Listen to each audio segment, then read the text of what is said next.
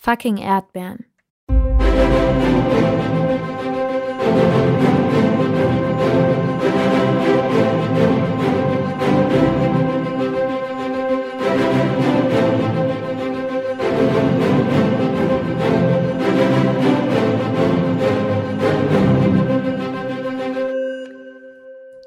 Ich hatte eine Auseinandersetzung mit meinen Eltern gehabt.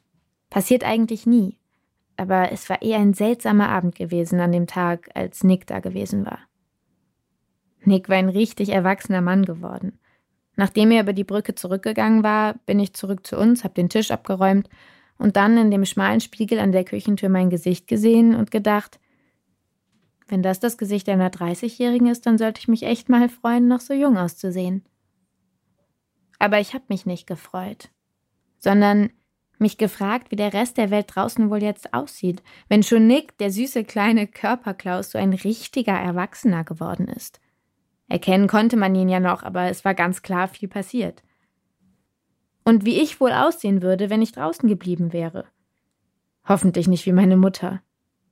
Nicht, dass die jetzt scheiße aussieht, also eigentlich warum nicht, aber ich will nicht so aussehen wie meine Mutter. Beim Abendessen habe ich meine Eltern gefragt, warum wir damals eigentlich hierher gezogen waren. Weil es hier so schön war, haben die gesagt. Und das ist quasi dasselbe wie das, was ich am Nachmittag zu Nick gesagt hatte. Und da hatte ich das auch echt so gemeint, aber jetzt, vor denen, reichte mir das nicht mehr aus. Aber mehr konnten die mir nicht sagen. Findest du es nicht schön? hatte mein Vater gefragt, und ich hatte gesagt, doch, voll, aber. Und hinter dem aber nichts mehr. Und er hatte nicht abgewartet, bis ich rede, sondern mich gefragt, ob ich noch Nachtisch will. Und dann haben wir Erdbeeren mit Joghurt gegessen. Und er hat auch gut geschmeckt. Aber das hat nicht gereicht. Ich wollte ihm gerne sagen, dass da draußen so viel war, aber das wussten meine Eltern ja schon. Eigentlich wussten die beiden alles, was ich auch weiß. Ich musste denen also gar nichts mehr sagen. Aber dann haben wir den Rest des Abends geredet über, wie wir die Spülmaschine reparieren könnten und ob wir noch genug Abdeckplane für die kleinen Erdbeeren für nächstes Jahr hätten, wenn wir jetzt einen Teil davon benutzen würden, um den Unterstand für die Gartengeräte zu reparieren, in den es nämlich reintropft. Und das kam mir so hohl vor. Irgendwann sagte ich, Entschuldigung, Leute. Ja, meinte meine Mutter. Ist es nicht alles irgendwie ziemlich egal? Ich finde nicht, sagte sie.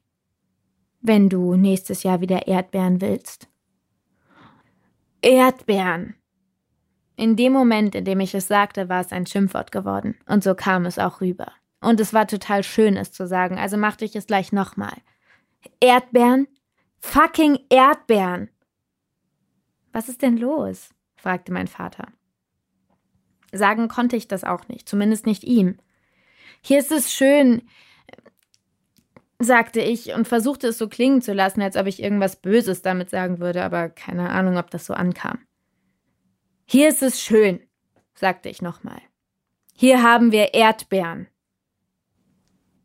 Meine Mutter schaute mich mit einem vorsichtigen Blick an, aber auch ultra überlegen. Gleich würde sie einen zurückhaltenden Vorschlag machen, ob ich vielleicht mal eine Runde um die Koppeln laufen will oder so, um runterzukommen. Ich kam ihr zuvor. Ich sagte, ich gehe mal ein bisschen spazieren. Und stand auf. Ich hatte unglaublich Lust, die beiden richtig hart anzuschnauzen, aber die hatten ja nichts gemacht, also wofür hätte ich das tun können? Und ich wollte es ja auch nicht. Im Flur streifte ich mir die dünne Regenjacke über. Es war draußen schon kühl geworden. Und ich stieß die Haustür auf, etwas zu heftig. Drehte mich um, in Erwartung eines Blicks, der mich ermahnen sollte, doch ein bisschen vorsichtiger mit unserer Haustür umzugehen. Beide guckten mir hinterher, als ob ich eine Tafel voller Formeln wäre, aus denen sie im Leben nicht schlau würden. Und liebevoll. Erdbeeren, sagte ich noch einmal und wandte mich ab und ging. Die Tür fiel zu und ich huschte um die Ecke, um zu lauschen, was sie zueinander sagen würden. Wir lassen die mal besser, sagten sie, und die kriegt sich wieder ein. Ich ging los, und plötzlich ging ich in Zeitlupe, und hinter mir explodierte das Haus. Nein, natürlich nicht, da waren ja noch Leute drin. Erst als ich mitten auf der Brücke stand, fiel mir auf, auf welchem Weg ich war. Unter mir floss der Bach durch. In der Mitte, wo er ruhig genug war, spiegelte er den von den Stadtlichtern erleuchteten Himmel und davor die Schattenrisse der Bäume, die ihn säumten. Ich stand ganz am Geländer, legte die Hände darauf und hielt es fest. Ich fragte mich, ob ich mich umsehen sollte. Ob das Haus meiner Eltern inzwischen vielleicht wirklich explodiert war. Natürlich nicht. Aber könnte. Ob die ganze Siedlung, wenn ich an der anderen Seite von der Brücke runter auf die Straße treten würde, abbrechen würde und die Brücke nur noch wie eine Sprungschanze nirgendwo mehr hinführt? Ich ging die vier Schritte zurück auf die Straße, die die Häuser mit den Koppeln verbindet. Da zu stehen fühlte sich aber nicht richtig an. Der Kies auf dem Boden und meine Schuhsohlen gefielen sich nicht mehr. Also ging ich zurück Jetzt waren ja beide Richtungen zurück, also zurück auf die Brücke.